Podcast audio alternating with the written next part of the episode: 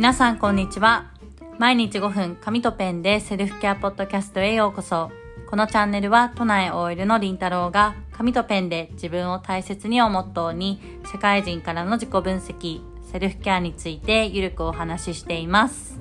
皆さんこんにちは。元気でしょうか？えー、本日は先日いただいた、えー、メッセージから、えー、テーマを持ってまいりました。え本日のテーマは、えジャーナリング書いたはいいけどどうやって振り返るの？というテーマでお話をしたいと思います。えまずですね、先日 LINE 公式の方にいただいたメッセージをご紹介させていただきます。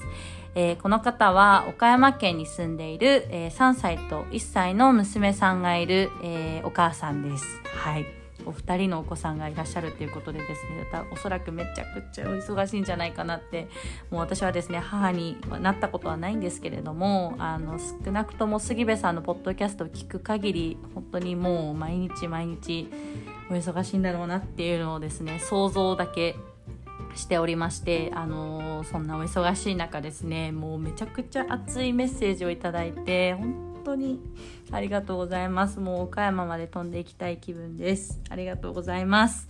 えー、ちょっとですね、あのー、もうどこを抜粋しても申し訳ないので、ほぼほぼフルでご紹介をしたいなって思っております。えー、私はまっちゃんとの片付けレッスンを通して世界が広がって、まず杉部さんを知りました。え杉部さんのポッドキャストを拝聴し、ファンになりました。えー、LINE を送りつけて相談に乗っていただいて子育てで苦しかった悩みを温かくほぐして包んでいただきました、えー、そしてまっちゃんや杉部さんのコラボやお話の中でりんたろうさんのポッドキャストを知り拝聴させていただきハマってしまいました。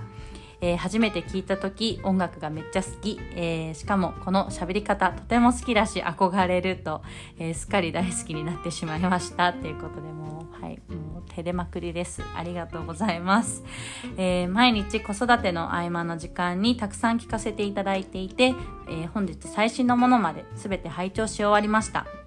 えー、過去最近りんたろーさんのポッドキャストの音楽が自然と鼻歌で歌っていることが多いです。もうめちゃくちゃ生活に侵食してますよね。はいお邪魔しております、えー、母として過ごす中での悩みや、えー、働いていた時のことを思い出してすごく共感しつつ聞かせていただきました。えー、自分子供の頃怒り散らかす母のようには絶対にならない、えー、固く誓ったのに実際に母になってみるとすごくイライラして感情的に怒ってしまう自分にほとほと嫌気がさしたりこんな凶暴で冷たい自分がいたのかと、えー、自分に絶望したり嫌いになりそうな日もたくさんあります、えー、そしてさらに遡りますが私は昔からずっと自分に自信が持てずやりたいことも見つからなかったのですが高校生の時にやっと自分のやりたい仕事かっこ助産師が見つかりました、えー、その仕事に就けたのになんだか容量も悪いし、えー、うまくいかないことも多かったり自分に自信がないことで相手に不安を与えてしまったりと落ち込むことも多かったです。えー、自分、え、自信がなくても患者さんにとっては自信、え、新人でもベテランでも助産師堂々としていてえそれが患者さんに安心を与えられるからとアドバイスをいただいて私は自分のことしか考えていなかった、えー、本当に相手のことを考えていたら自分のできないかも。そしたら恥ずかしい。できない人だと思われたくない。という自分中心の考えじゃなくって、えー、相手に何ができるか。え必死で考えて下手でも自信がなくても先輩にたくさん質問してでもできることがあったはずとハッとしたのになかなか実際にまた働いてみると全然然自分の態度は改善ができませんでした、えー、そしてえー、あそんな自分を変えたいと自己啓発セミナーに参加してすごく刺激を受けて自信がないのは他人との約束ではなく自分との約束。かっこ今日はこれをやるとか食べ過ぎないとか小さなことからを破り続けてきた結果、えー、物事は事実しかなく自分の受け取り方が違うだけ。えー、毎日感謝することそれだけで世界は変わるなどたくさんの言葉が刺さって感謝ノートを作って書いてみたり毎日小さなことでもいい習慣化しようと始めたことも続かず自分に自信はつかないままで、えー、周りの目ばかり気にする自分は変わりませんでした。えー、そんなこんなでどんどん月日が経ち気がつけば30歳になっていました、えー、最近はまっちゃんの片付け杉部さんのポッドキャストを通して少しずつ変化しているような気もしていますがもっと変わりたいと思って4月からりんたろーさんのポッドキャストをお手本にジャーナリングを始めてみました。えー、まだ始めたばかりですがとにかく一日にあった出来事やその時感じたことなどを書き殴っている感じでやっています、えー、まだちゃんと振り返ることはできていませんが書くことですっきりする感じは味わっています、えー、振り返りの仕方などもよく分かっていませんのでもし可能でしたらご教示いただけたら幸いです。はいあのー私のポッドキャストを今後も楽しみにしていただけるということではいあのお忙しいところ本当に熱いもう愛のこもったメッセージをありがとうございました。もう本当に感謝しかありません。そして書いていただいていることがですね本当になんかもう私かなっていうぐらいですねそのこう学生の時から自分に自信が持てなかったりとかこう人にどう思われるかなっていうところを気にしてしまってそれがこう相手に不安を与えてるとかもう本当にもう私ももう本当に本当に 同じことを、ね、悩んでたな悩んでいるなっていうのをちょっと思ってですね本当に共感しかありませんでした。でやっぱりこうこの方も自己啓発セミナーとかに参加されてすごく多分こう今のままじゃダメだとかこうよくしなきゃっていうすごくこうご自分にこう厳しくあのー、されて努力されてる方なんだなっていうふうに思っていてだからこそやっぱり苦しかったりとかこう落ち込んだりとかっていうこともあったんだろうなっていうふうにあのですねもうあのどの口が言ってるんだっていう話なんですけれども勝手にメッセージを読んであの解釈してました。はい、あのありがとうございました。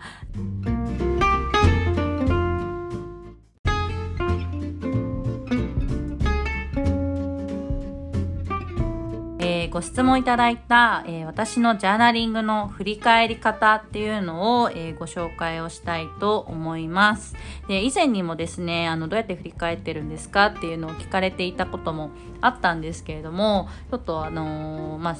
私はですね始めた時始めたばっかりの時はもう必ず振り返るルールっていうのを作っていて、まあ、そのルールに沿ってやってたんですけれどもある時からですねなんか無意識にやりすぎていて あのちょっと聞かれてすぐどうやってやってるかなっていうのがちょっとパッと出てこなくってですね改めてちょっと今回あのメッセージを頂いてあの時間を何て言うんですかねこう振り返り方どうやってやったかなっていうのをちょっと見返しておりました。であの主にですね日々の一日一日の振り返りっていうのとあと1ヶ月単位での振り返りっていうのを私はやっております。で私のまあジャーナリングっていうのはあのいいことも悪いこともひたすら書いていくんですけれどもその中であのまず日々の振り返りっていうのは色分けをしていくんですね。であの私のペンは赤あじゃない黒赤青の3色のペンなんですけれどもまず黒でひたすら自分が思ったことをバーって書いていってその後赤で自分の気分の上がったこととか嬉しかったこととか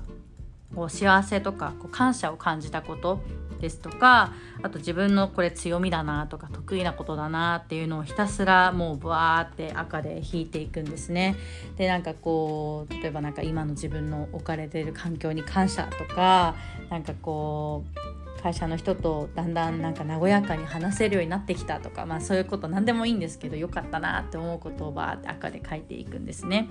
であとは自分のこれからしたいこととか興味のあるものっていうのも赤で引いていきます。ひたすら結構ポジティブなことを赤で引いていますね。でその後に逆に今度は青色のペンで自分が落ち込んだこととか悲しいなとかイライラするなとかムカつくなみたいなことをもうひたすら青で引いていきます。でその後にじゃあその感情を何で感じたのかなとかじゃあ次はどうしたらいいのかなっていうようなことも青色で引いていきます。でこれを見ていくと何ていうかこう無心で書いたことからじゃあ自分がどういうことで嬉しいとか幸せだなとか感謝を感じたのかなっていうのを今一度自分にこうリマインドさせていく時間っていうのを、まあ、やっているんですね。でこう落ち込んだことからもただ落ち込んでなんか自分はダメだって思うんじゃなくってじゃあそこからどうしたらいいかなとかじゃあ次こういうふうにすれば同じ失敗しないなっていうようにこうあの必ず自分をこう振り返る時間っていうのを作っています。でこれが一日一日の日々の振り返りですね。で、えーと、次に1ヶ月ごとの振り返りなんですけれどもこちらはですね、あのー、よく、あのー、自分なんだっけなよくですねなんかこう振り返りのフレームワークみたいなのがありましてそれが、えっと、アルファベットで KPT のフレームワークなんですけれども、えっと、K がキープ